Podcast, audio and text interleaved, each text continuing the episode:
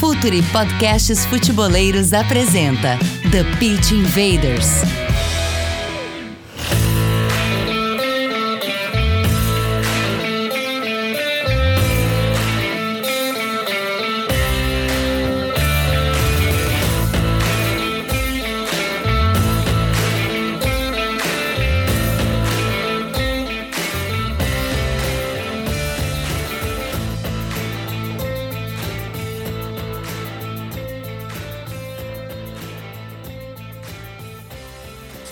Futeboleiros, fala futeboleiras, sejam bem-vindos. Está começando o The Pitch Invaders 250 e vocês devem estar vendo que a gente está num cenário novo e que já foi casa do Futre por muito tempo nas nossas famosas lives toda segunda-feira, mas hoje em especial a gente montou aqui a OFF e eu tenho certeza que a gente vai ter muito conteúdo por aqui nesse ano tão importante pra gente, o ano de Copa do Mundo.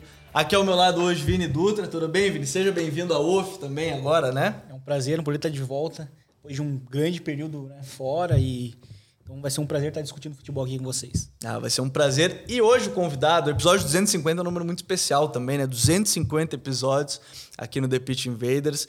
É um cara que está com a gente e já participou com a gente muitas vezes, mas que tem muita coisa pra gente falar. Antes da gente começar a gravar, a gente estava em vários debates que durariam muitas horas e eu tenho certeza que todo mundo vai gostar desse papo hoje. Leonardo Samar, coordenador da ATFA, Associação de Treinadores de Futebol Argentino, está aqui hoje em Porto Alegre, né, que é a nossa sede, para a gente bater um pouco de papo sobre formação de treinadores, enfim, sobre tanta coisa que tem para a gente falar. Léo, seja muito bem-vindo, que grande honra te ter aqui com a gente. Obrigado, Gabriel, Vini, pelo convite. Prazer estar na casa de vocês. E agora, a nossa casa agora com o campo tático, aqui uhum. para quem quiser mexer e brincar um pouco sobre isso, tenho certeza que vocês sentiram muita falta. E, Léo, primeiro que grande prazer te ter, te ter com a gente mais uma vez. E agora é presencial, então o papo acho que flui melhor também. Eu acho que isso é muito legal a gente falar.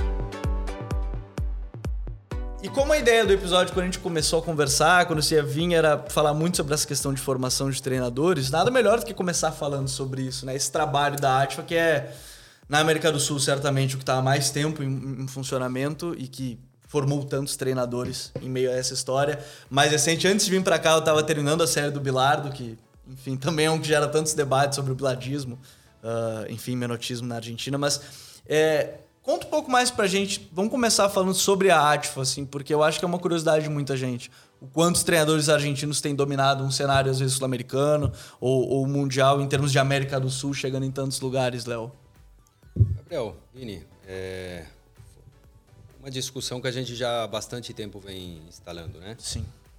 Foi ganhando corpo, foi se desvirtuando nesses últimos anos com é, outras escolas que entenderam que somos competidores quando somos simplesmente colaboradores somando na nossa profissão.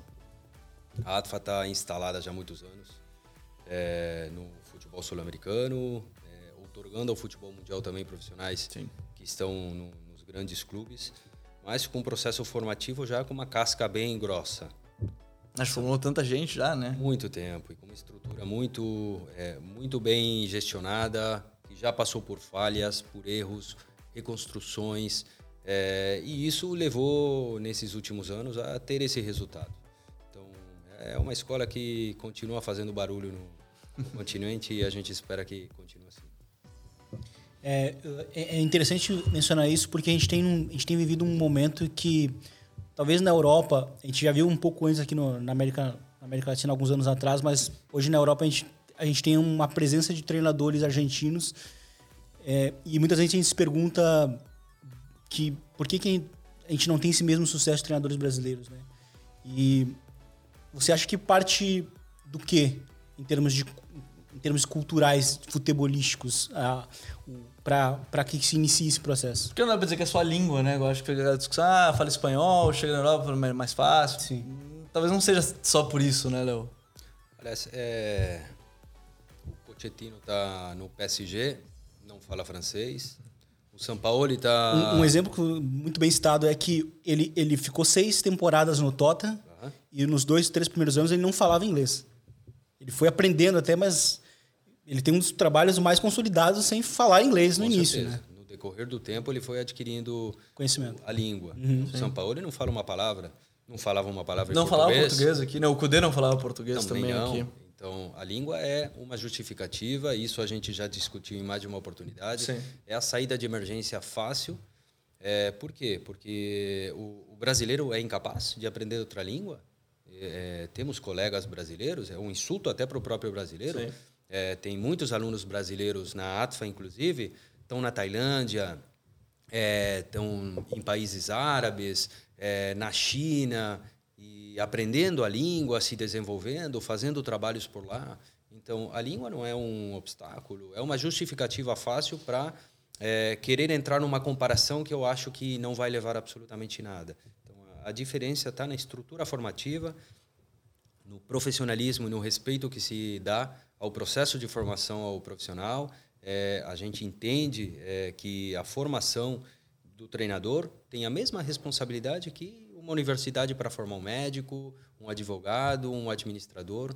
Enfim, não há diferenças. Não deve. Porque haver. tem um ponto Bom, eu, eu sou suspeito para falar da ATFA. Esse é o primeiro ponto, que, enfim, faltam só as provas práticas para terminar a licença B e também, enfim, outras questões de estágio e tudo mais. Mas, ô, Léo, é, são professores, não são, por exemplo, assim, aqui a gente vê muito hoje na CBF Academy, eu acho muito legal de ver os treinadores compartilhando as ideias, né, fazendo palestras, mas a ATFA tem os professores exatos para cada uma das matérias também, né? São, são processos diferentes em termos dessa ideia também de formar né, esses treinadores. É está vivendo em primeira pessoa. Né? Não, são, não é um curso de troca de experiências, uma troca de ideias ou palestras. É, você passou esses últimos tempos é, estudando, se formando e recebendo semanalmente conteúdo. Isso. E fica no teu Exercícios, HD. provas. As PDFs, cada semanalmente, com conteúdo, informação de matérias que fica para o resto da tua vida profissional. E você é cobrado por isso. Você tem que prestar conta disso. Não existe é, tarefas grupais, onde sempre o, o menos é, reconhecido é o que faz o trabalho de todo mundo, é, o que é mais reconhecido somente é o que levanta a voz uhum. e, e, palestra e representa o grupo. Não, não existe isso. Aqui é cada um por si só, todos têm que prestar conta do mesmo caminho e não há exceções para ninguém. Então, aqui não vem um ex-atleta e tem que é, vai trilhar um caminho diferente. Da Alessandro trilhou o mesmo caminho, o Gabriel Renzi não pôde assinar contrato na própria Argentina é, quando tinha a possibilidade de assumir, é, eu não lembro se era o News, é, não lembro agora o, o, clube, o Godoy Cruz. Sim. Não conseguiu assumir é, quando voltou da, da Europa, porque ele teve que passar, na, na época eram dois anos de curso, né, era outro modelo. E ele teve que sentar e fazer o mesmo curso que todos nós fizemos para exercer a profissão. Então não há exceções para ninguém, eu acho que aí está a chave de tudo, tá? Não, sem segredos. E qual a importância em termos de pra, em termos de transmitir esse conhecimento para que quem chegue ali consiga é, talvez não é, bater de frente, mas, mas não bater de frente em termos de já entrar com uma ideia mais consolidada, mais radical, mas sim utilizar o curso. Qual a importância para utilizar o curso como um, uma forma para se para ter um, um, próprio embasamento do, do, de futebol, utilizar ali como uma ferramenta para poder é, sair como o próprio Gabriel, né? Como se desenvolvendo muito como, como analista, mas é, qual é a importância de não entrar com, a, com, uma, uma, com ideias já estabelecidas sobre, sobre futebol, sobre o certo e errado? Qual é a importância disso? Faz total diferença. Então, o, o fato já de, humildemente, todos terem que passar pela mesma peneira e ninguém ter exceções, Sim. faz com que aquele que vem com o ego já construído e consolidado com anos uhum. de terreno de Sim. jogo tenha que ser submisso ao conhecimento, entender que pode crer ou pensar que sabe tudo, mas no decorrer dos anos, independentemente não agacha a cabeça, é, alguma coisa ele vai levar para a vida profissional. E aquele que não viveu essa experiência vai receber a mesma instrução, o mesmo conhecimento. E as duas pessoas lá no futuro vão fazer com tudo isso o que eles acharem melhor. Então, aqui você não sai da ATFA com uma um, um, caminho a ser trilhado. Não, você sai com conteúdos, com ideias, com questionamentos, mais dúvidas, é, sai com a cabeça um pouco mais aberta em relação à profissão, a outros temas que são tocados próprio dentro do, do curso, que te fazem questionar um pouquinho, né? É, por onde ir. É, e você tem a liberdade depois de escolher a, a tua verdadeira escola. Uhum. Né? Qual é a tua tendência dentro, é, dentro de campo? Qual é teu espelho? Mas o conteúdo, se você não tem a base, o sustento, o resto, o que vem fácil, acaba indo fácil. Porque assim, quando a gente olha, né, Léo, eu acho que é, isso é muito interessante, porque a gente está falando de um processo de formação, e você falou dessa questão do, do ter. Não, não sair exatamente. Eu não vou sair de lá um, um menote ou um bilardo para sair, para pegar os exemplos da Argentina, mas talvez depois lendo sobre eles. E uma coisa que me chamou muita atenção é a preocupação, e se eu não me engano, acho que é uma matéria exatamente só sobre a história do futebol argentino, uhum. no caso. É, como é que vocês dão essa importância para entender a cultura também local? Que eu acho que seja algo uhum. fundamental a gente entender a nossa cultura também, quando a gente está falando de jogo, do futebol, né? Essa foi uma discussão que tivemos quando é, eu fui convocado para é, penetrar o mercado brasileiro, para me avançar nesse, nesse projeto, participar. Essa foi uma discussão. História. História do futebol argentino ou história do futebol brasileiro? Uhum. História do futebol argentino. A mesma história que tem que estudar nossos colegas, independentemente Sim. do país de residência. Porque você escolheu ir numa determinada escola para adaptar, a se adaptar e aprender essa cultura futebolística. A história faz parte disso. Então, a, a história te deixa é, sementes que depois você vai germinar, porque são, são, são coisas que é, abrem questionamentos. Lá atrás aconteceram um monte de coisas na nossa história, desde mudanças táticas, é, mas desde processos históricos que envolveram é, é, evoluções políticas, problemas políticos, uhum. sociais, sindicais, com treinadores, jogadores. Então, tudo isso faz parte do que a gente é. Então, é, o fato de que a gente conheça a nossa história nos permite, essencialmente, pelo menos, perante o primeiro obstáculo, sabermos que estamos prestes a cometer o mesmo erro que já cometeram outros, ou passar por outro lado e dizer, sim, sim. eu não vou cometer o mesmo. Saber então, o que está acontecendo ali, né? O passado te ajuda. A falta de conhecimento te faz é, você tomar um rumo na tua vida incerto. E qual é o desafio de, de ter esse papel num país, hoje o Brasil, que, que, que tem essa, de certa, vou dizer assim, personalidade em termos de, muitas vezes, essa barreira de, do buscar o conhecimento futebolístico? É, olha, parecia mais fácil do que é, mas é, hoje a gente está enfrentando um monte de dificuldades impostas dentro do próprio território brasileiro, uhum. né, da, da própria é, federação, que vai também impondo determinadas regras na própria Confederação Sul-Americana, é, impedindo ou colocando obstáculos para que os próprios brasileiros saiam do Brasil para se formar, estudar então, é, são discussões que estamos comprando porque cremos que é necessário que alguém é, vá em frente para brigar por esse pessoal que está faminto de, é, de conhecimento. Então, no Brasil, há uma carência de conteúdos, há uma falta de bibliografia, há uma falta de é, conteúdos é, bibliográficos estabelecidos, educativos, formativos. Está faltando uhum. é, história, conhecimentos, entendimento, ah, de sobra. E a gente começa a discutir: ah, esse cara está falando o quê? Vem da Argentina, tem duas estrelas, eu tenho cinco. Uhum. Tudo bem, mas aqui está faltando alguma coisa e já ficou em evidência em mais de uma oportunidade.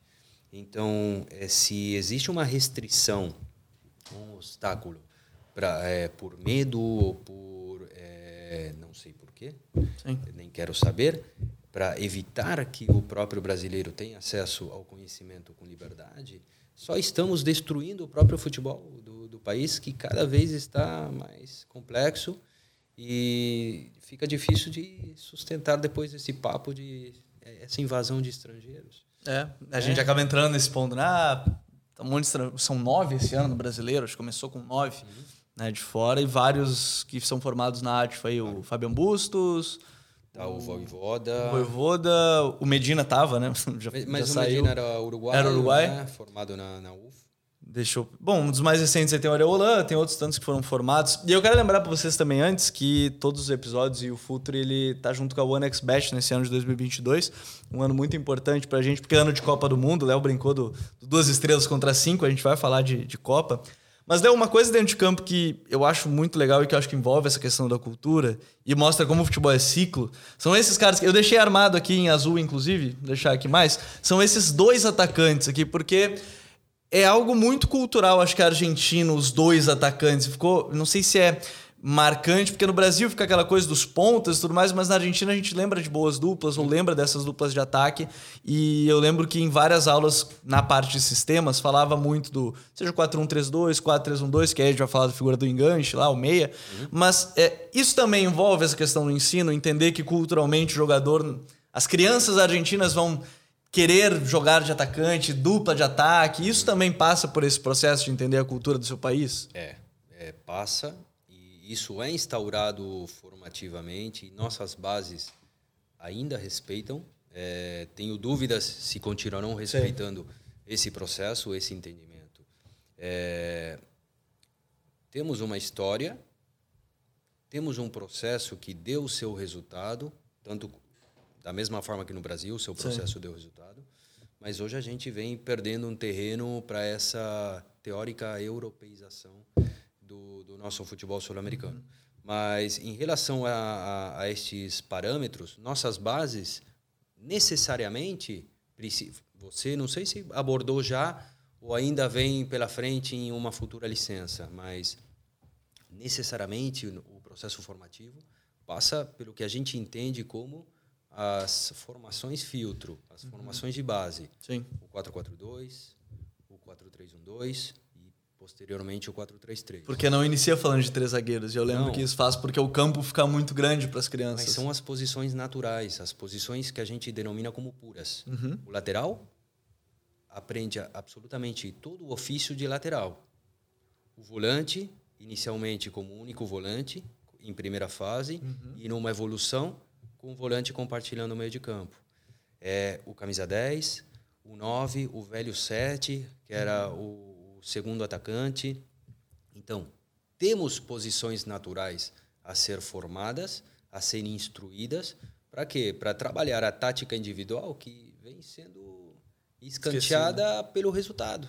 Porque hoje o que envolve é o que está dando de comer aos formadores é o resultado e não a formação de atletas. Porque até na base estão demitindo Claro. também por resultados ruins, Claro. né? Então, hoje a gente tem precocemente em categorias cada vez menores, treinadores jogando no 3-5-2, no 3-4-3, eh, emulando, simulando ou imitando eh, Klopp, Guardiola, eh, enfim. E a gente está esquecendo o- a missão do formador, que é as posições puras.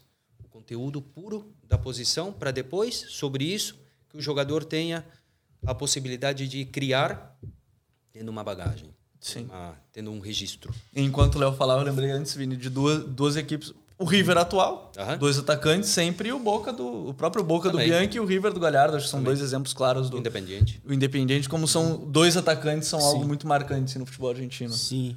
É, a gente tem hoje um, um- um time do River Plate que, que joga né, nessa base muito bem. é, O Galhardo, por ele, jogaria com uns 10 mil campistas, mas é isso aí, ele joga com quatro. ele joga com quatro que tá bom já pra ele. sim. Daí você fala muito da questão do, da, da questão da, do, de, da que existe uma certa tendência europeia aqui, né?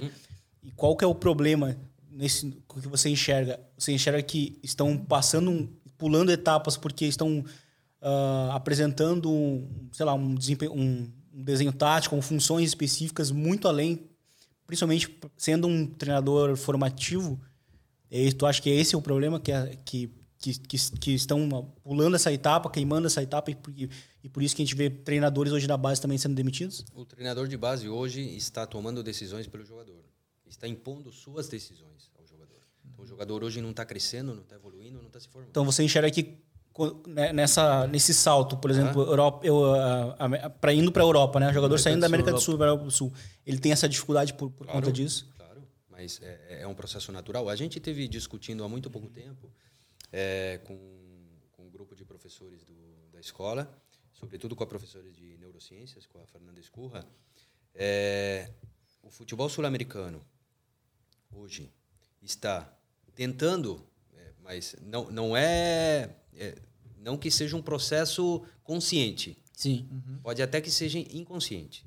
Está tentando formar jogadores ao estilo europeu para vender para a Europa. Isso a gente discutiu com a Fernanda. É, a Europa, se quer jogadores europeus, vai buscar onde? Na Europa. Sim. A Europa vem buscar no nosso continente jogadores sul-americanos. Jogadores com outra formação, com que eles não têm. Então, nossos treinadores hoje formativos estão. É, não vem a palavra ao português, né? É, ser teimoso. Né? Estão fechados, estão é, é, teimosamente é, envolvidos em formar jogadores de laboratório, garotos de laboratório, para um futebol que não é o nosso. Então, não estão produzindo jogadores raiz do nosso continente, que é o diferente que sempre historicamente vieram buscar aqui. Então, cada vez mais, nossos atletas estão saindo do nosso continente carentes, sem esse histórico, sem esse registro que gente sempre teve, para ocupar espaços na Europa cada vez menos determinantes. Porque nossos atletas hoje profissionais são cada vez menos determinantes e são cada vez menos importantes Sim. nas equipes.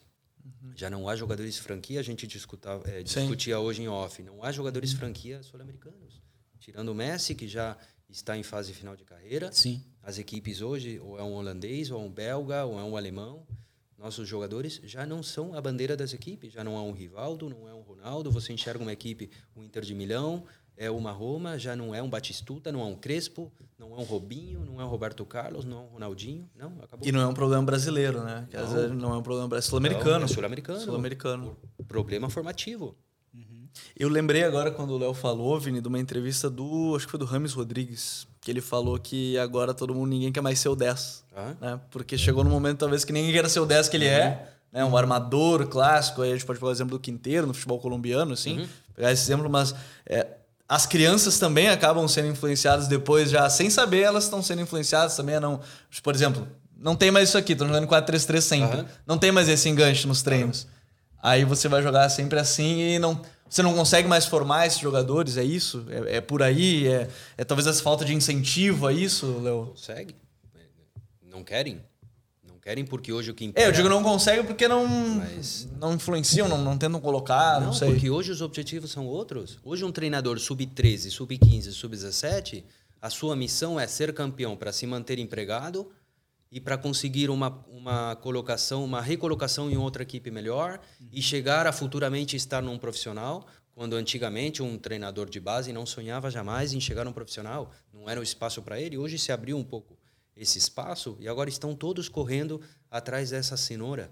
Mas é, nessa carreira, é, o, o prejuízo está sendo cada vez maior, porque os últimos campeões Copa São Paulo, de categorias de base? Onde estão os grandes campeões? Sim. Os grandes jogadores, os grandes craques formados?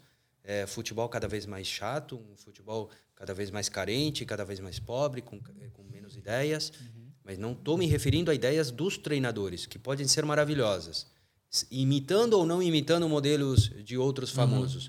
Estou uhum. me referindo a ideias dos próprios jogadores, que precisam que tenha um comandante fora do campo decidindo por eles. É, então, aí a gente tem o grande problema. Não pode formar um camisa 10, não pode formar um, um atacante polifuncional que entenda como joga na ponta, como joga é, entrando na área uhum. com o segundo atacante.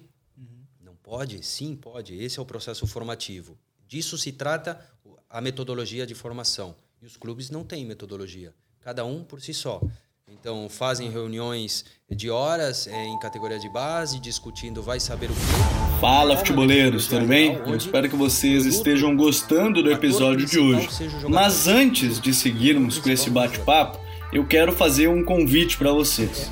Então, Se você quiser receber conteúdo exclusivo no site, ter acesso às matérias fechadas, é vai lá na aba Club, é faça parte do Futuri Club por apenas 12 reais mensais ou até mesmo em planos semestrais com desconto ou até mesmo anuais. Você ainda vai ter direito a desconto nos cursos do Futuri. Então, fique ligado. Né, para ter um acompanhamento, um acompanhamento mais próximo. Além disso, quero lembrar para vocês que esse episódio também tem o apoio do Futuri Pro, o departamento de análise e mercado do Futuri. Seu time gasta menos dinheiro e ganha mais jogos. Para mais informações, mande um e-mail para comercial@futre.com.br. Daqui é, mais verde, busca colocar na, nas filiais para ter talvez um pouco mais de paciência e, e buscar que ele se desenvolva. Não, coloca nas filiais para dar aquilo que eles não têm, que eles não receberam, não Sim. beberam no, no uhum. seu próprio futebol. Que e antes, por isso que querem mais cedo também. É claro, para entregar aquilo que eles não têm, para europeizar e dar também aqueles conteúdos que eles não receberam. Porque antigamente isso não existia. Nossos jogadores chegavam para vestir a camisa 10, a camisa 9, a camisa 11. É, e, nosso, e não é que eram outras épocas, o uhum. futebol era diferente, nada disso. Nossos jogadores chegavam para ocupar um espaço do lado de Figo, Stoikov, Redondo, é, Shearer, é, Owen, é, Beckham, e, e, eram líderes. Hoje não, hoje vão para o Castilha, para o Villarreal B, para o Inter de Milão C, e assim por diante. Esse garoto que saiu daqui, o Renier, né? Um garoto que... Renier. Renier. Renier que Eu tava para citar ele, que ele é como ele é um segundo atacante, ele não teve claro. espaço no Real. Mas, joga com ponta. Aí claro. contrataram, mas ele mas não jogou, saiu, né? Saiu carente e chegou lá para fazer o quê? Quando antes e não tá jogando no Borussia também. Nada, nada, não tá jogando nada. por lá também. Que é um e... clube que tem, a, tem né, o histórico de, de, da paciência, da formação e.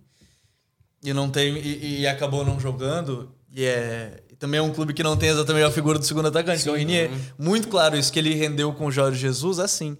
Ele era um segundo atacante que entrava na área. O ponta de lança, para ser mais fácil, acho que para mais pessoas, é o, o, famoso, o famoso ponta de lança. E, e dentro disso, Léo, eu acho que do processo formativo, é, você falou de não ter mais os jogadores franquias, que era o que a gente estava comentando, assim. Mas é também um problema que, por exemplo, se a gente olhar assim, tá, a gente não consegue manter o jogador também financeiramente. O Neymar acho que é o único que ficou um tempão, mas ele pegou o passe dele, o Santos dava porcentagem e tudo mais. É, tem como fazer uma equação de segurar, não conseguir segurar? É muito difícil, me parece. Uma, é uma pergunta, às vezes, que vale milhões também. Claro. Uma resposta que vale milhões. Mas a incompetência das nossas diretorias, da gestão do nosso próprio futebol, é, como nossos clubes não podem segurar esses garotos, não podem convencer esses garotos? Uhum. Como pode ser que empresários tenham um peso maior para tirar garotos que estão verdes, que podem vingar e render muito mais para o clube que formou, uhum. para tirar garoto. Olha, o Barco foi para a MLS, agora voltou para o River, mas é o, o jogador do Independente, o Velasco, agora também foi para a MLS, tinha que ter ficado mais tempo no Independente e fazer um voo direto para a Europa. Mas hoje os empresários estão tomando conta do futuro dos garotos cada vez mais jovens. É, o diálogo, os treinadores aqui, fundamentalmente no Brasil, treinadores praticamente não dialogam com seus jogadores, uhum. é, tem, tem que conversar com seus empresários. É, então, o circuito, e aí não é nem a culpa do treinador, é a culpa do, do, do entorno, do né? Do sistema, dos próprios clubes. Que, o Santos, quantos jogadores vendeu o Santos? É, em milhões de, de dólares nesses últimos anos? Sim. Quantos jogadores saíram do Santos? E o Santos não tem dinheiro para segurar um Neymar um ano mais? É, o Flamengo, quantos jogadores vendeu e não tem dinheiro para bancar e segurar um garoto?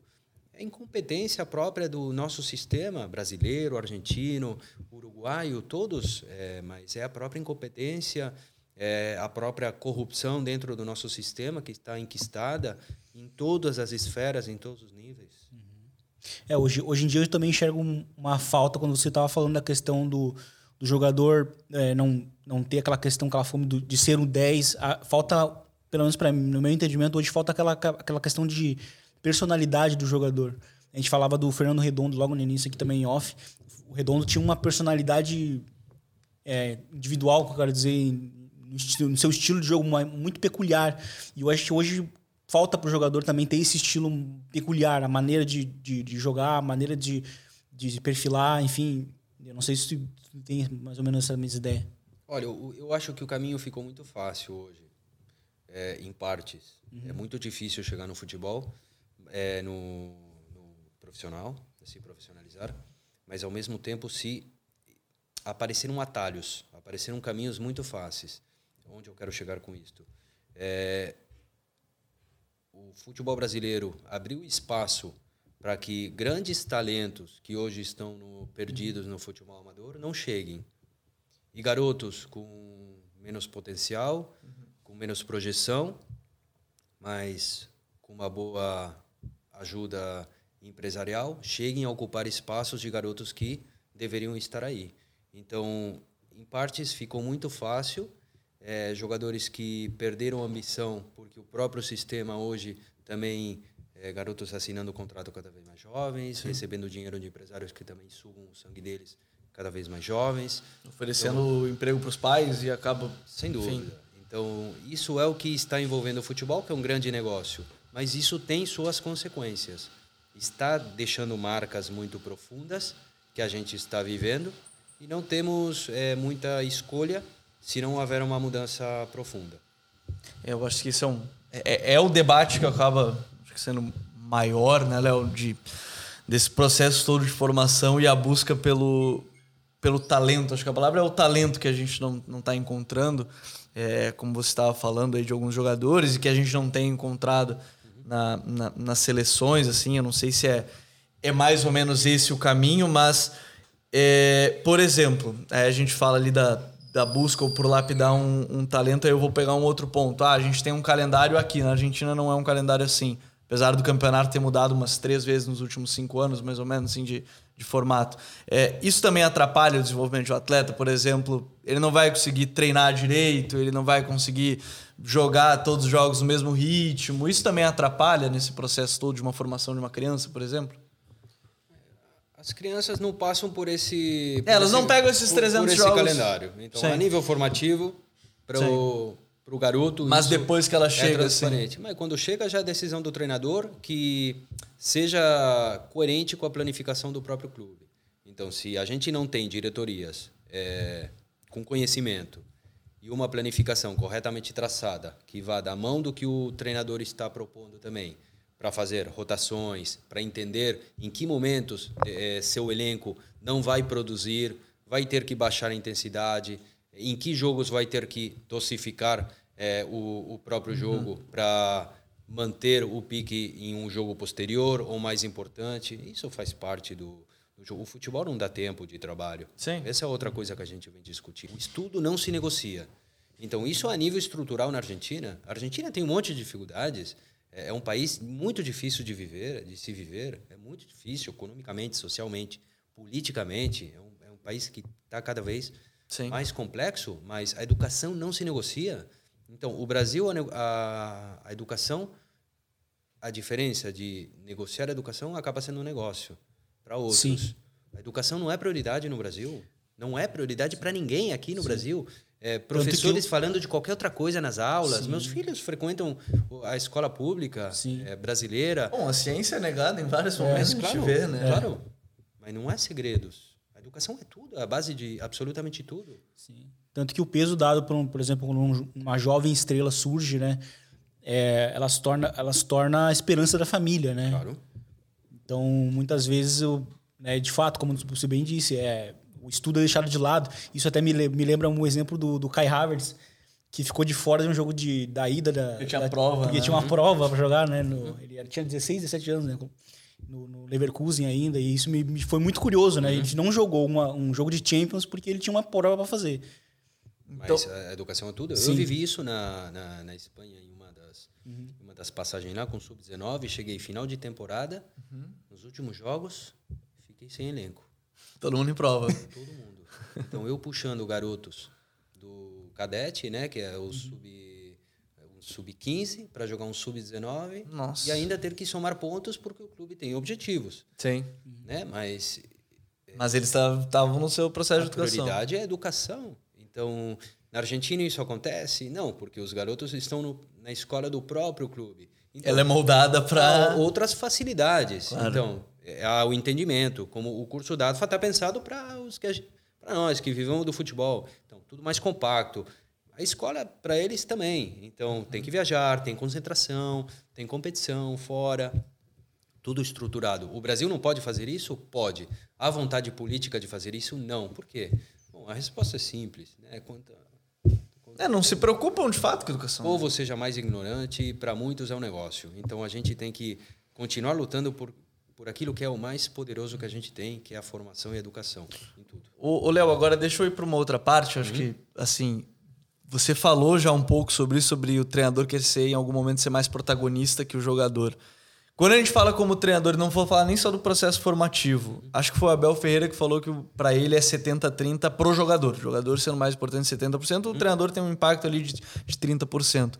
É, qual é o impacto que você vê do treinador de fato dentro de campo, assim, em relação ao jogador, o que ele pode influenciar, a decisão? Eu lembro de uma entrevista do Aymar mais recente que eu achei muito legal que ele falou, ele não aguentava ver um treinador na beira do campo é, gritando, porque faz isso, faz uhum. aquilo, uhum. e que ele achava que cortava ele. O Joaimar é o auxiliar do Scaloni, certo? É isso, né? isso. né? Ele é o auxiliar do, é o do Scaloni. Da, da base. Da base da. 17. Isso, na Argentina. É, qual é o impacto do treinador de fato, nesse sentido que você tem essa visão assim, ah, ele impacta isso, isso, mas tem muita coisa que é o jogador de fato, não tem muito que mudar.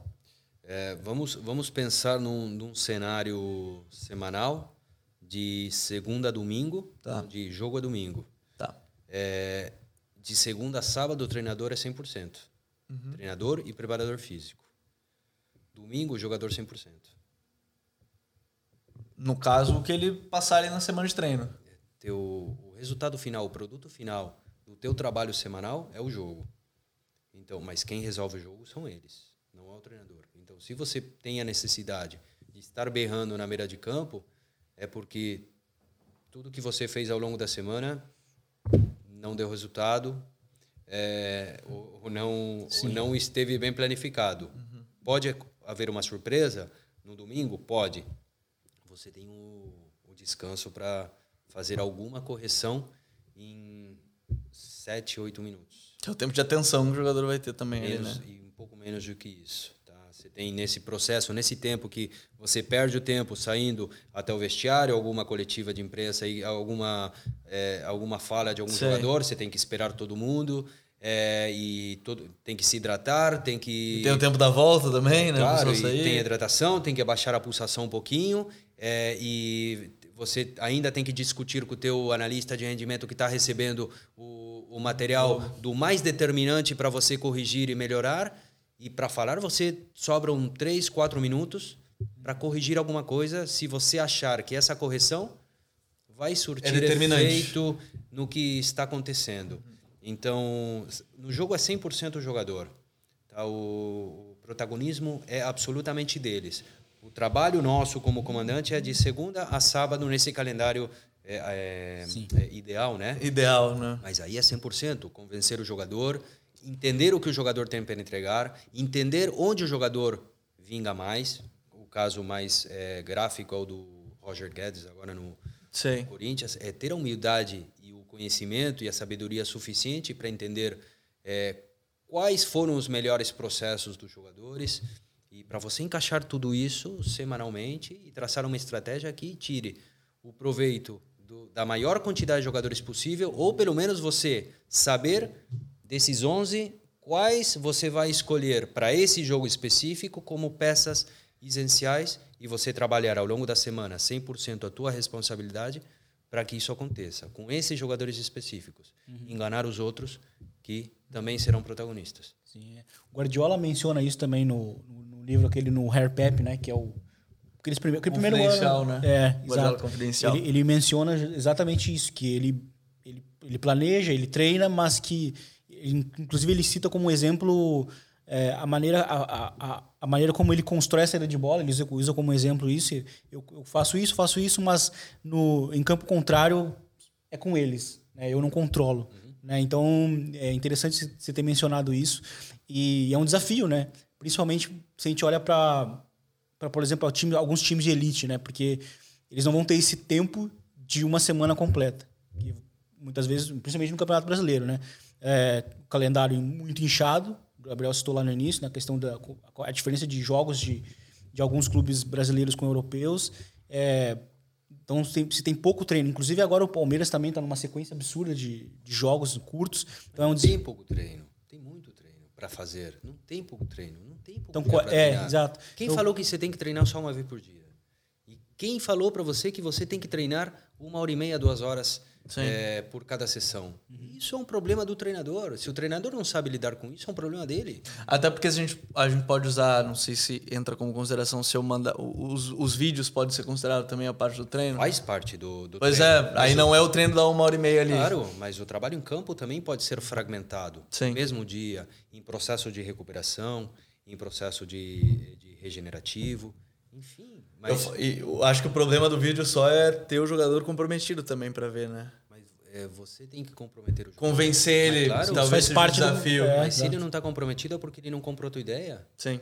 E aí você tem que ser o suficientemente sábio para tentar um pouco mais uhum. ou, ou, descartar completamente e que ele perceba Mas que acreditar. o discurso dele surte efeito uhum com parte do grupo para ele querer voltar. Mas isso é um processo normal e a gente tem um monte de exemplos no futebol. Jogadores que se isolaram em determinados momentos, mas entenderam que precisavam estar aqui, recuperar o seu espaço. Disso se trata. Então, o é natural que o jogador também não compre o teu discurso de entrada. Ele precisa te conhecer, mas para conhecer você, você tem que dar o tempo suficiente, o interesse para conhecer ele também.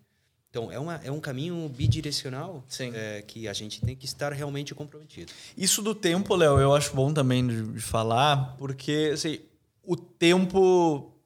Talvez a gente entre até no, no lugar de dizer assim: ah, o treinador teve um tempo X, mas não conseguiu, por exemplo, mostrar alguma coisa. E às vezes acaba usando só como bengala em algum momento. Tem casos e casos, eu acho que tem uhum. casos e casos, acho que é o primeiro ponto. Mas dá para, por exemplo, em, sei lá, dois meses conseguir convencer um grupo de atletas e ter um rendimento bom? Ou é muito relativo, é totalmente relativo, assim? Depende da, da carteira do treinador, do, do que ele tem. É... E aí que a gente vê talvez o cara diferente, ah, o diferente ele consegue... O, o tempo, a única coisa que o tempo te garante é envelhecer. É a única coisa que a gente tem de certa. Sim. E o único final possível é a morte. O resto é tudo subjetivo. Então, o convencimento parte de um monte de fatores o momento de cada jogador, o momento da instituição, o momento do treinador e, sobretudo, a primeira fala, o primeiro encontro.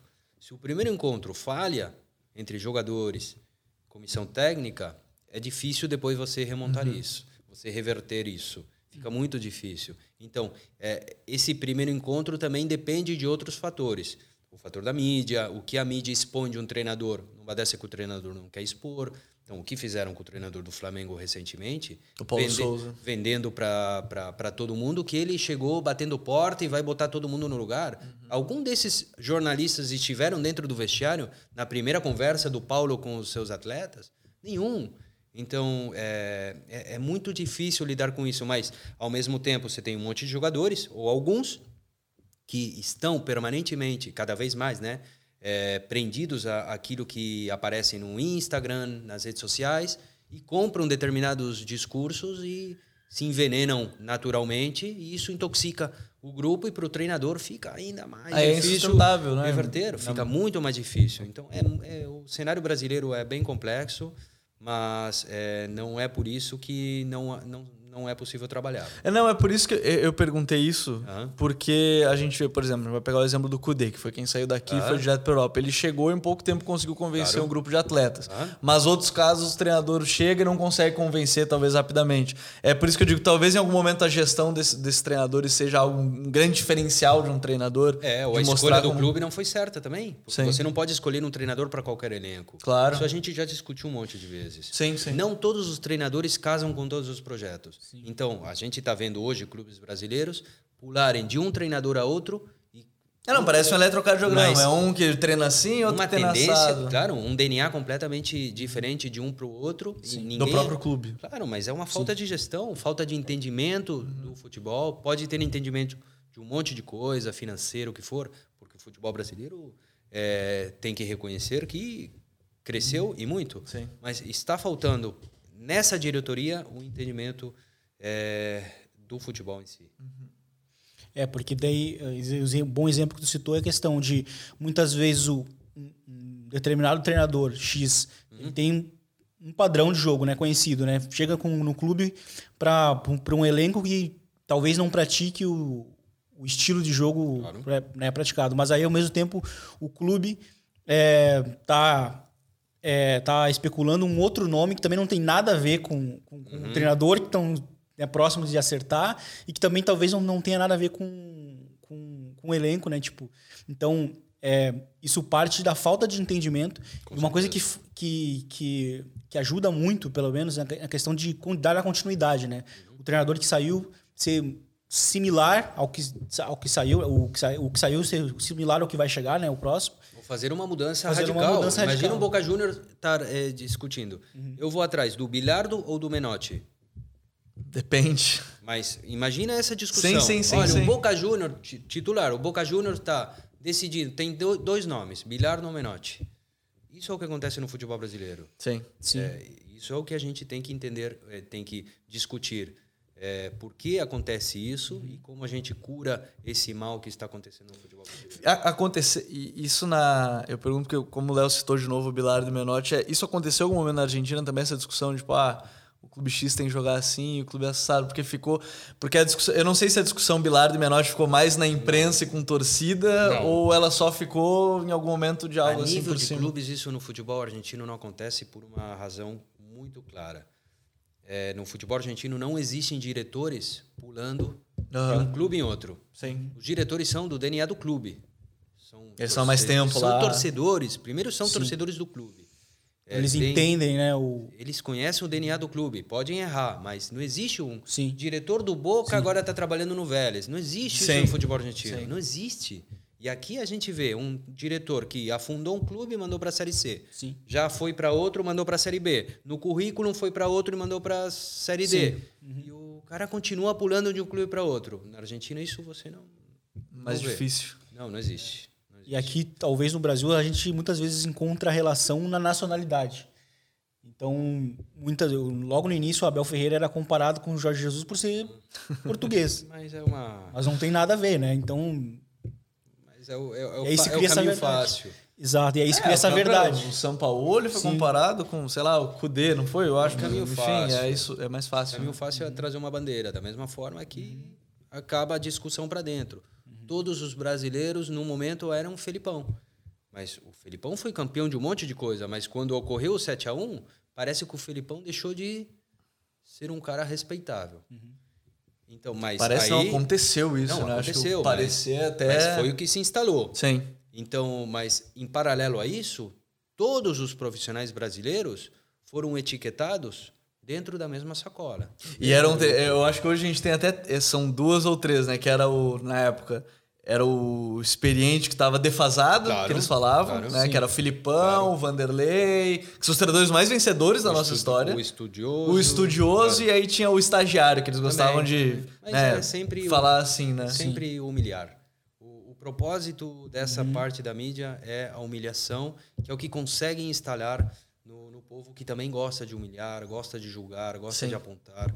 Então a gente está entrando numa estamos é, entrando numa fase não já não estamos entrando não estamos dentro de uma fase muito violenta que temos a responsabilidade a o desafio de tentar acabar um pouco com isso a gente leu errado talvez o 7 a 1 Léo sim é, ele é um marco acho que ele é um marco é, acho não, ele é um marco do nosso futebol no sentido de começou uma discussão sobre falar mais, sei lá, sobre tática, pode ser um exemplo, né? naquele 2014 para 2015. Mas se exagerou talvez na leitura do que foi o 7 a 1 em algum momento, é que estava chegando ainda aqui no Brasil, né?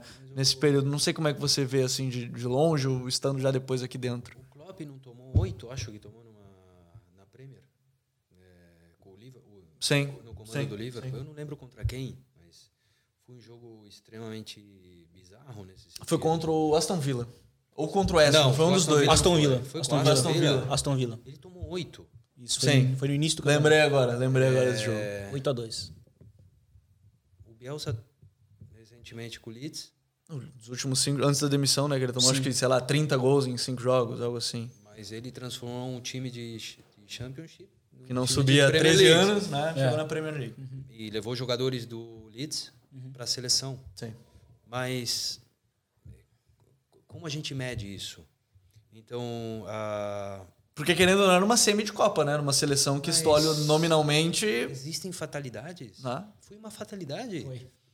É que é, todos é, os planetas um contexto... estavam alinhados para que acontecesse exatamente, isso. Exatamente. Então, foi tudo aconteceu nesse dia, uhum. no momento errado uhum. e, e, na frente de todo mundo Sim. e na própria casa. Mas é, isso não pode apagar a nossa história. É, o impacto é grande, eu acho que por esses contextos. Muito grande, assim, né? mas a gente tem que a gente tem que aprender dos nossos erros. Então, se a gente aprendeu alguma coisa, uhum. o que a gente aprendeu disso? Vamos para a Europa aprender a jogar futebol? Para aí, não. Porque foi essa a discussão. Mas estamos né? errando de ah, novo. Ah, temos que. Estamos errando de novo. E o resultado é o que a gente Sim. vem discutindo já. Porque o modelo alemão virou. Virou uma refer... Naquele momento ele né? Ele estava O que é o modelo alemão? O que é o modelo alemão? O que era o modelo italiano? O modelo alemão é querer ter um Jadon Sancho, por exemplo, mas, que é o que a gente tem aqui quase mas, toda semana. Claro, claro. Né? modelo francês, porque aqui vira de um dia para o outro a, a modalidade. Modelo espanhol, em 2010 era o modelo claro, espanhol, 2014 claro, é. foi o alemão. E cada vez mais rápido essas, é, essas tendências. Uhum. Então, a gente o que tem que esquecer um pouco o que está acontecendo fora e tentar de aprender um pouco do que acontece fora, mas aprender. Uhum. Eu, eu, eu me formei na Argentina, devo tudo à minha formação. Eu fui trabalhar no futebol espanhol, no futebol formativo na Espanha, mas é, não cheguei me achando o grande formador. Eu fiz todas as licenças da, da Espanha, da UEFA, Sim. por prazer, não porque eu precisasse para poder atuar. Eu que é a busca pelo conhecimento quero também, conhecer né, e se eu tiver a possibilidade algum dia, não sei, de ir para para a Ásia para Centro-América fazer os cursos da CONCACAF. E, e é muito diferente, eu, Completamente. Digo, informação assim, porque a, a cultura da. Completamente. As crianças espanholas são muito diferentes das crianças sul-americanas, assim. Primeiro, culturalmente. Sim. Mas o, o foco da formação é outro. Eu, para mim, abriu a minha cabeça completamente uhum. em alguns aspectos. O, o, futebol, a formação do futebol espanhol está focada especificamente nos espaços de jogo. Sim. Então, no que acontece no curto no médio, no longo, atacando, defendendo, atacando, defendendo e defendendo, atacando. Uhum. Isso para mim mudou muita uhum. coisa de como eu não é o acaso o nascimento, o jogo de posição ser algo assim, Com estruturalmente certeza, lá, né? Mas lá. ao mesmo tempo, o jogo de posição é, é, sendo analisado, sendo implementado de, com uma leveza tão é, tão grande no futebol brasileiro, como se fosse tão simples, uhum. o resultado final é muito fácil de contrarrestar porque é muito fácil de marcar. Sim. Então, é, a complexidade de tudo isto, é, para mim, foi de grande utilidade. Eu cresci muito, muito. Sim. Então, mas eu fui atrás disso. E é o convite que a gente faz ao profissional brasileiro. Uhum. É, estuda no Brasil, faz os cursos do teu uhum. país, vai fazer curso na Argentina, viaja para a Europa e faz um curso. Fazer curso não é ir para a Europa e assistir Dá quatro, cinco jogos. Sim. Não é isso. Eu passei um ano com uma licença e não podia fazer a segunda licença. Tinha que pegar uma equipe e ficar uma temporada trabalhando. E depois a segunda licença. Funciona assim. Então eu abaixei minha cabeça. Não... Imagina, é, é um. Um recomeço. E é uma, uma ideia de jogo, são coisas. Não vou dizer que é antagonista o nosso futebol sul-americano com essa questão da formativa espanhola, é, mas é muito diferente. Muito. Né? Muito é, diferente. É, é, muito e é impactante envolve muita, muita coisa, mas principalmente a nível cultural com os próprios jogadores. Uhum. E a nível profissional Sim. também, você está é, com jogadores no teu elenco e são todos formados. Uhum. É, tem todos carreira universitária. Uhum. Aqui você tem jogadores, aqui é, em, em Sul América, Sim. não estou falando só no Brasil, que não tem nem ensino fundamental. Então, é, isso muda absolutamente muito é, na visão do treinador. Então, a gente até brincou com isso, mas não foi de forma despectiva. Não adianta você chegar, você chega num vestiário no futebol formativo ou profissional na Europa e fazer uma roda do Pai Nosso, não, não cola. Não cola por quê? Porque é multicultural e também você tem é, muçulmano, tem hum. católico, tem evangélico, tem cristão, tem ateu, tem de tudo.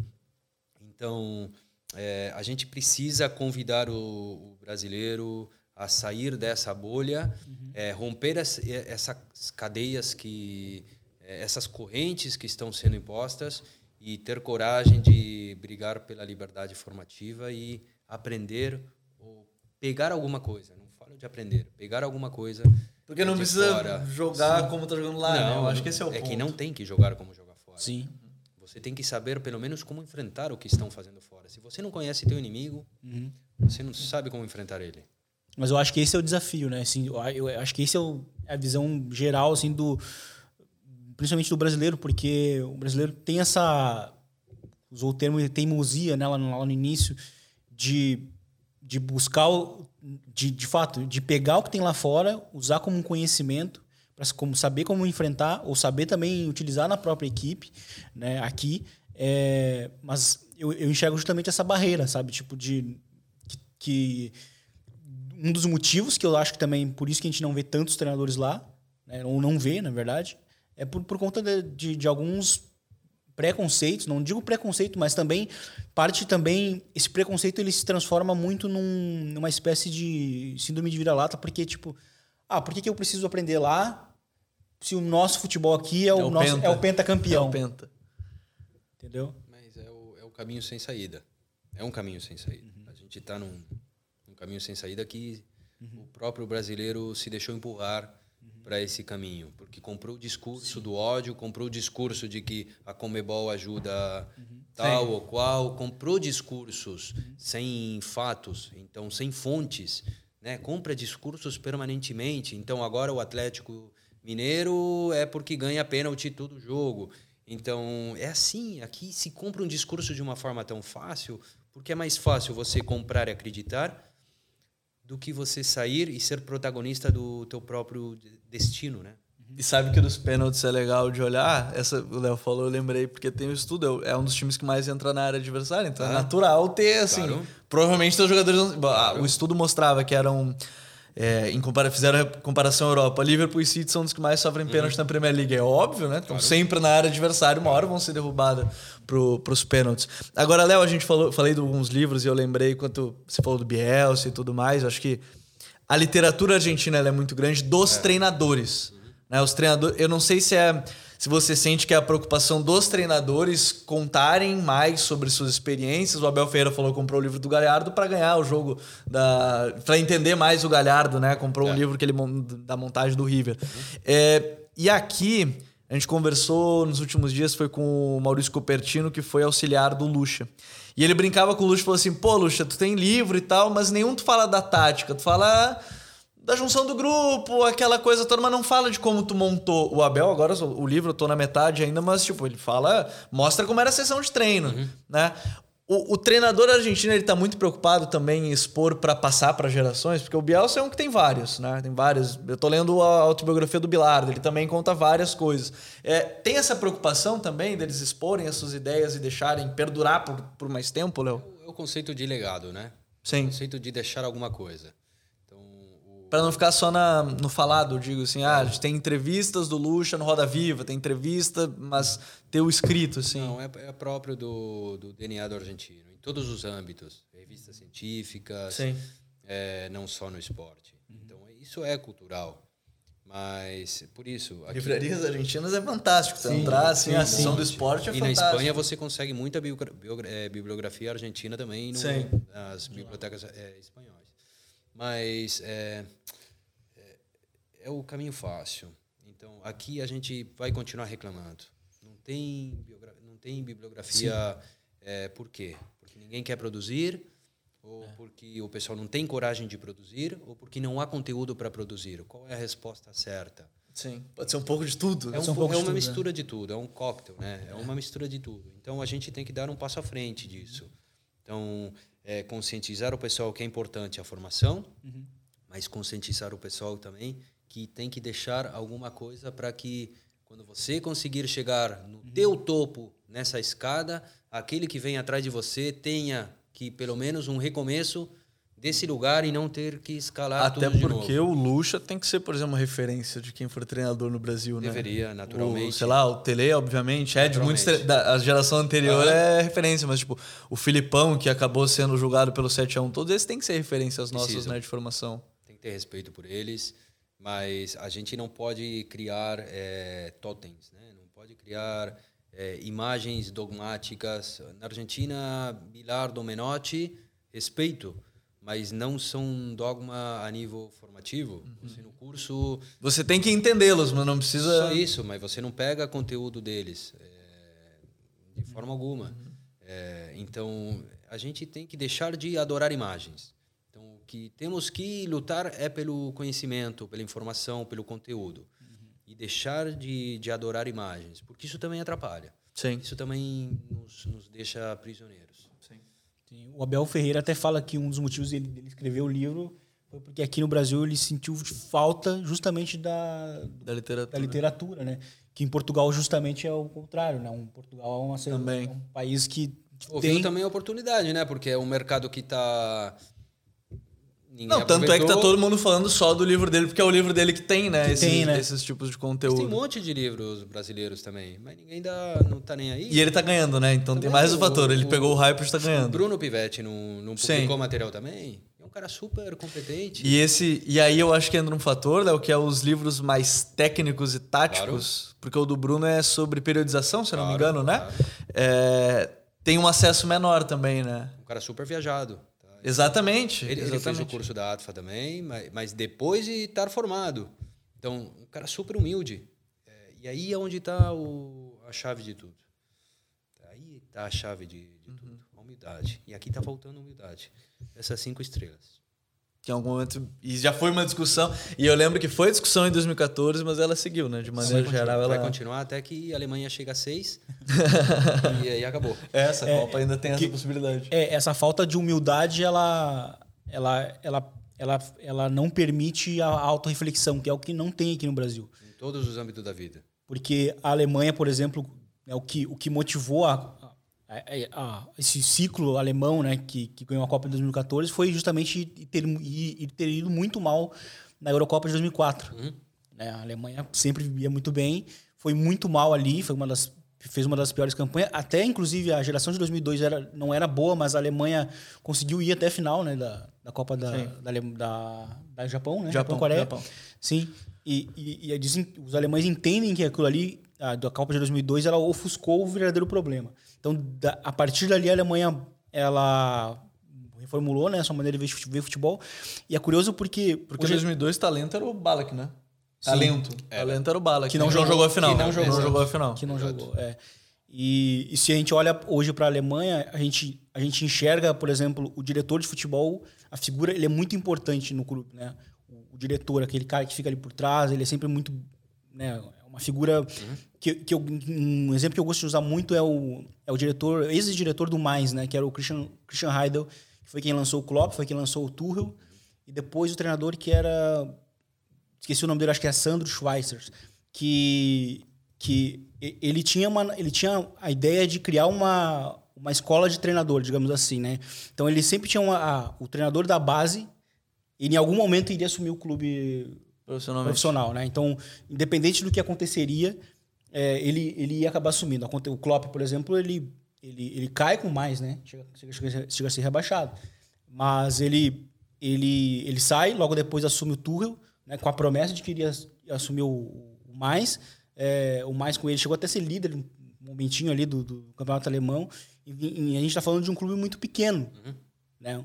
Então, é, então assim a gente olha que não podem não ser treinadores exatamente iguais em termos de ideias, mas nota-se uma, uma continuidade no mais e por isso que, mesmo sendo um time pequeno, é um time que nos últimos anos não cai, sabe? Desde que subiu... Existem não... processos, se respeitam processos, sim. mas ao longo desses, desses processos acontecem coisas. Acontecem erros, mas acertos também. Então, por isso eu, eu fui muito veemente ou cru quando eu falo, o tempo só envelhece. Uhum. Porque o tempo não vai te otorgar nada se não está acontecendo nada de bom ao longo desse processo. Uhum. E algo bom pode ser também um rebaixamento. Sim. Pode ser uma dificuldade.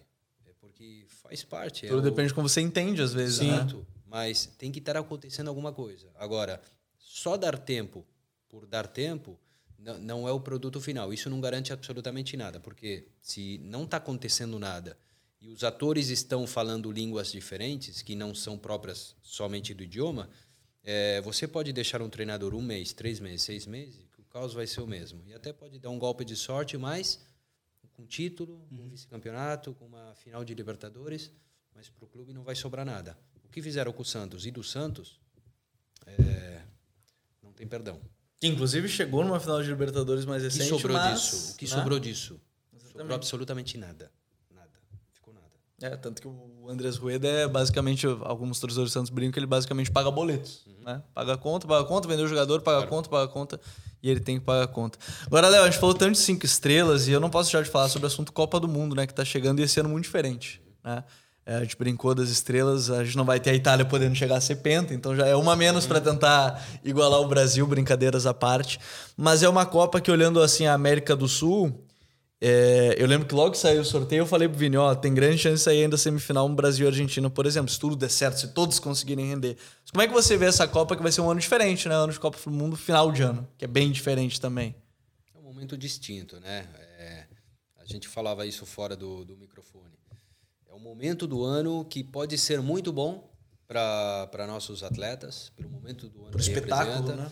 Eles não chegam em final de temporada para uma Copa do Mundo, não chegam com esse desgaste, eles chegam em um momento diferente, após uma pré-temporada forte, após uma dosificação dentro da própria temporada, mas também chegam numa época do ano onde ocorrem grandes lesões, Sim. muitas das lesões nessa faixa do ano uma incógnita, né? É uma incógnita, mas vai ser uma Copa do Mundo é, interessante, mas mais uma.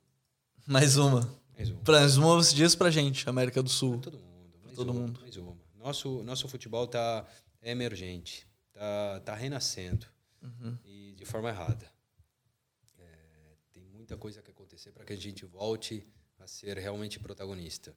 Então, por isso, uma estrela não pode não pode cobrir a, a realidade. A Argentina pode ser campeão do mundo, tomara. O Brasil pode ser hexa, tomara. Mas isso vai ser. Se tivesse essa estrela aí sim, sim Léo. Vai ser bom ou vai ser ruim para nosso futebol? Depende do que a gente fizer com isso. Vai, ser, vai representar alguma coisa? O Brasil é campeão do mundo, então futebol Acabou brasileiro é o melhor. Tá, é. tá, tá show. O futebol formativo brasileiro é o melhor. É, não tem que mudar absolutamente nada, não tem que estudar nada. Tudo bem. Bom, essas são as consequências Sim. dos resultados. É, depende do que a gente quer encontrar. O, o, o, pegando o exemplo da Argentina agora, o Scaloni é outro que é formado totalmente uhum. e eu acho muito legal de ver que é um treinador que não trabalhou em clubes, ele trabalhou uhum. basicamente na Argentina, uhum. né, na, no futebol formado, acho que na base da seleção e chegou até, até lá. Isso também mostra como se respeita também nesse processo todo o, o cara que está formado, se formou e tudo mais, como, como foi o Scaloni. Para muitos foi um choque, né? Porque assumir a seleção... O início foi aquela discussão, ah, o estagiário também. É, assim, eu também. digo discussão Brasil foi, olhando foi, de fora, né? Ah, o foi. estagiário que está assumindo uhum. a seleção não vai ficar muito tempo. Foi um choque. Um choque porque é a seleção absoluta de um país, um treinador que não teve nenhuma experiência é, em nenhuma equipe. Mas a resposta, o produto final que ele entregou. Sim. Precisava passar por todo esse ciclo é, de provas? Evidentemente, não. Agora, vai ter uma prova de fogo que é a Copa do Mundo. Pode dar errado, pode dar bom, mas deu errado para a maioria. Na verdade, para a grande 31 maioria. 31 deu errado, né? É, então, é, e, na, e, no futebol argentino também deu errado para a grande maioria. Deu errado para o Bielsa, deu errado para o Martino. É, não, o Martino não, não teve em Copa. Deu errado pro Sabella, chegou numa. numa pro Maradona. Numa final, pro Maradona, pro Sabella bateu na trave. São Paulo, enfim. Deu errado pro Basile, deu errado para todo mundo. Então. A própria Copa América deu errado para muitos claro, outros, claro. né? O Martino pegou, pegou duas finais. Sim. Mas é, o Scaloni, de alguma maneira, silenciou muitos. Ele, ele conseguiu é, conseguiu de alguma maneira essa vingança mediática com aqueles que e no meio o peso de ter um dos maiores jogadores da própria geração, né? Muito. O peso de ah, você tem o Messi, você é obrigado a ganhar. Isso foi muito, foi muito importante. Mas é, a resposta a isso, Gabriel, é, Evine, é, a gente tem que deixar de lado as, as etiquetas, né? Isso que a uhum. gente falava, o estudioso, o, o experiente, medalhão, medalhão. experiente Roland ganhou tudo também no, no futebol argentino, ganhou no sul-americano, no futebol chileno, Sim. agora no mexicano. E, entrou no futebol com 50 anos. Entrou pela janela como analista de rendimento. Matias, e veio do hockey na grama, né? O Matias Almeida, um cara já adulto, grande. É, então, o BKSS é a mesma coisa. O BKSS uhum. entrou como auxiliar do São Paulo num clube lá em Peru, depois foi acompanhando. Não é ex-atleta, não é ex-jogador. Então, não é etiquetas. É o, realmente, o resultado é... O, o teu produto final é o que você... É, vai, Seja você vai... unir o grupo, unir todo mundo, conseguir em prol, né? O que você produz Sim. internamente, como você se forma, o que você acredita e como você leva à prática tudo que você viveu. Aí tá a chave de tudo. É, o curioso para a Argentina nessa Copa do Mundo é que vai ser a primeira grande competição depois do título e que é um título que tira um peso, Tinha né? mais leve, né? É, e um exemplo até que eu citei com, com o Gabi já algumas vezes é o Liverpool quando ganhou a Premier League tirou um peso das costas porque sempre quando o time esteve próximo de vencer, sempre as rodadas finais sempre eram muito dramáticas, né? Era o escorregão do Gerrard, né? É, Enfim escorregão do Gerrard, aquele, aquele lance do, do Van Dijk sozinho contra os dois jogadores do Tottenham, que ele perderam aquele ano Sim. também. Mas eu até falava para ele, os, os títulos, os, as competições que virão a seguir depois do título vão ser mais fáceis, porque vão tirar um, um peso, né? Pelo menos é, mais fáceis, entre aspas, no, no sentido me, a, a mental, né? Você, você acha que a Argentina talvez jogue mais leve por conta disso, por ter, ter tirado esse peso, porque se não tivesse ganhado, é, essa fatal, provavelmente seria a última Copa do Messi. Né? Então já, já seria mais um, um, desafio a mais nessa pressão de uma seleção que chegaria sem, sem alguns anos de sem ter vencido um título, mas utilizar a Copa, aquela Copa do Mundo como a última chance né, para ganhar um título. O que, o que é de diferente é que a seleção argentina chega numa Copa do Mundo uhum. uma equipe. Sim. Depois de muitos anos. Sim. Depois de muitas Copas chega uma equipe. Uhum. É, a última equipe que teve a seleção argentina foi a de 94. Foi a última. Uhum. Que teve uma fatalidade lá. Podemos discutir os motivos, mas foi a última equipe uhum. conformada. A Argentina não teve mais equipes. É, é muito foi muito difícil o processo. A Argentina sempre politicamente muitas brigas. Então todas as seleções é, da última Copa do Mundo vencida até aqui, muitas brigas, jogadores determinantes que foram ficando fora de Copas do Mundo, Canija, Redondo, é, Veron, Riquelme, é, Tevez, D'Alessandro. Em determinadas Copas, sempre houve problemas. É, jogadores que foram é, isolados, mantidos fora, por isso... O extra-campo sempre foi muito mais muito, falado, né? Muito. Hoje não. Hoje chega uma equipe. Sim. E coincide, coincidentemente com a última campeã de 86, nossos atletas não chegam no seu melhor momento. Não chegam, como no 86. É, o de Maria não está no seu melhor momento, não é o, o melhor de Maria. Sim. Não é o melhor Comentava Messi, isso com o Gabi também. Com o é, não é o melhor Messi. Mas coletivamente, mas coletivamente é o entorno é o melhor, né? É uma equipe, já todos conhecem, sabem, são conscientes uhum. dos defeitos, das carências, das virtudes de cada um. Pô, eu vi uma foto do. Eu acho que é pós-Copa América. Acho não, é pós-Copa América.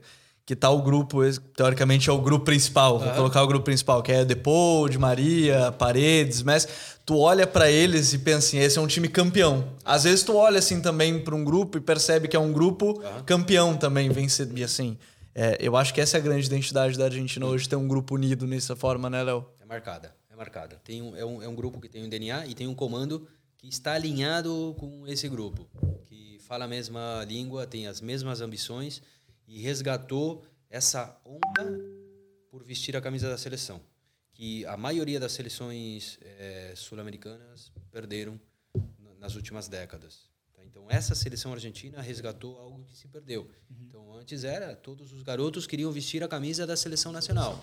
Hoje não. Hoje querem vestir a do PSG, a do Real Madrid, a do Barcelona, a seleção não tá Que já era discussão, né? Ah, Champions é mais importante ganhar a Champions do que uma Copa do Mundo. Sim. Para quem, né? Pois é.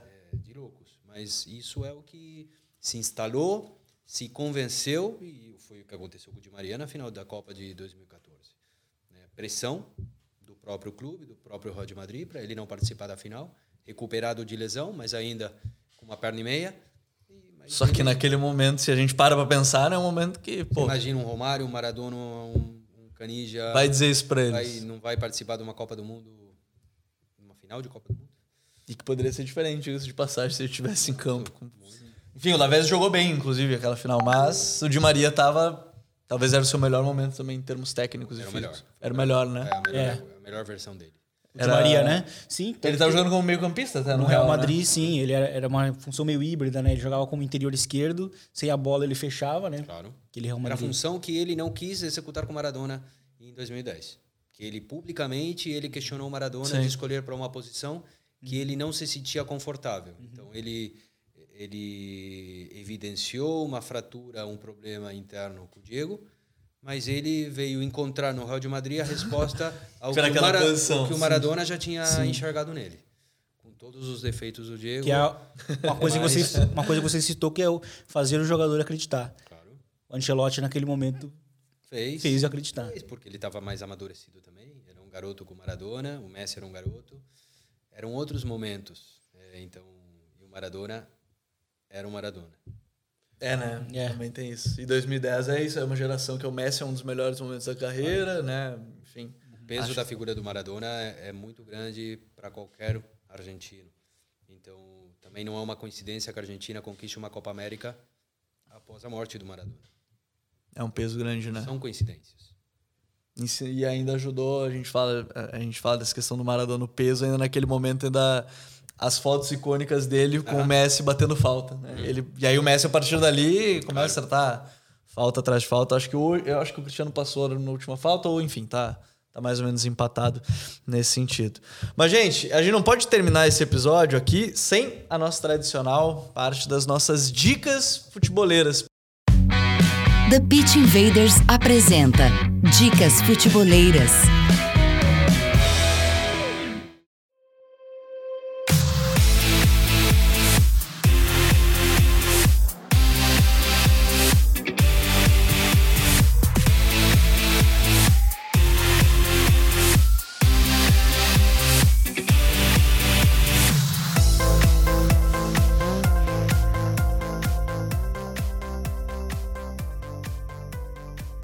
A minha dica essa semana, é, até peguei aqui quando cheguei aqui na UF, que é o livro do Entre, Entre da Grande Área, que fala sobre a história. Já que a gente está falando tanto de cultura de jogo, eles falam da cultura de jogo de vários países. E eu acho que isso é muito legal. É a cultura do futebol holandês, a partir do, do Cruyff, nos Michels, mas é a cultura, cultura do futebol é, é, espanhol e tudo mais. E em meio a tudo isso, ó, o Emílio me entrega, entre linhas, está aqui para quem quiser te vendo o vídeo. Muito legal, é, porque tem da Itália, da Holanda, da França, Portugal, Espanha, Inglaterra e Alemanha, né? Aí é mais do futebol europeu, né? Porque é o Michael Cox, que é lá nos Estados Unidos, lá na, lá na, lá na, na Europa. E a minha outra dica, porque eu tô vendo, tô terminando de ver, é a série do Bilardo, já que a gente tá falando de futebol sul-americano também fantástico. Os relatos, para mim, acho que são as coisas mais fantásticas que tem dos vídeos. Mostra que o melhor é uma pessoa ímpar, né? O Léo pode falar melhor do que eu, que tá mais próximo, mas assim, mais próximo eu digo vivência. Mas é uma pessoa ímpar de. Acho que ele faz eu mudar a visão do. Ele, os caras brincam nas entrevistas que é. Tem que ganhar. Ele tinha medo de perder. E eu acho que isso em algum momento no futebol acontece. Vini, qual é a tua dica? A minha dica é a série do Simeone. Também tem na Amazon. Ah, vamos ficar na Argentina hoje aqui, né? Sim. Vi recentemente. E gostei bastante, assim, porque mostra um, um lado que eu particularmente não conhecia, né? O Simone Chorão eu não conhecia Chorando mesmo. bastante, ele, ele, é bem emo emocional com a relação dele com o jogo, é muito emocional. Uhum. É, e, é, e, é, e ele é até muitas vezes é repreendido pela própria família, né? Tipo, ele é muito apegado ao futebol, então assim, é, é, acho que fica... Os filhos falam muito Os filhos isso, falam né? muito, a, a, esposa fala, fala muito também. Então acho que fica essa minha, minha dica. Valeu, Vini. Até a próxima. Valeu, obrigado, Gabriel. Léo, qual é a tua dica pra gente depois de tanta coisa que a gente falou hoje? Uma aula que a gente teve aqui, uma conversa entre amigos, dá pra dizer assim, de falar tanto sobre o jogo, Léo. Uma dica é um, é um convite, né? A gente fugir do produto final, do, do produto já consolidado, da comida rápida. Uhum. Né? Fugirmos do YouTube, não dos, do material de YouTube, senão a gente encontrar mastigado o produto e levar isso como verdade para a nossa profissão. Tá? Então a gente tem que fugir do produto que já está mastigado, acreditar que os nossos colegas acreditem em si mesmo, se aprofundem no conhecimento, busquem respostas, mas queiram ser protagonista, protagonistas da sua própria vida, do seu próprio destino, sem usar os óculos do Klopp, sem é, tirar o cabelo e ficar parecido ao Guardiola, sem usar o, o a bufanda do, do Koudé, é, que sejam protagonistas. É, a gente veio para isso na, na, vida e deixar alguma coisa para outros, só isso. Léo, obrigado de novo por estar aqui com a gente. E a gente agradece mais uma vez, eu tenho certeza, de novo, repito, aqui será a casa de muitos episódios ainda do The Pitch Invaders. O episódio 250 foi fantástico. Quem gostou, de novo, está acompanhando pelo YouTube, pode deixar aquele like, compartilhar com os amigos. E quem está ouvindo pelos podcasts também é convidado a participar. E também o nosso convite tradicional, que nós somos o Futre. Temos um convite para vocês. Pense o jogo, um abraço e até a próxima. The Pitch Invaders.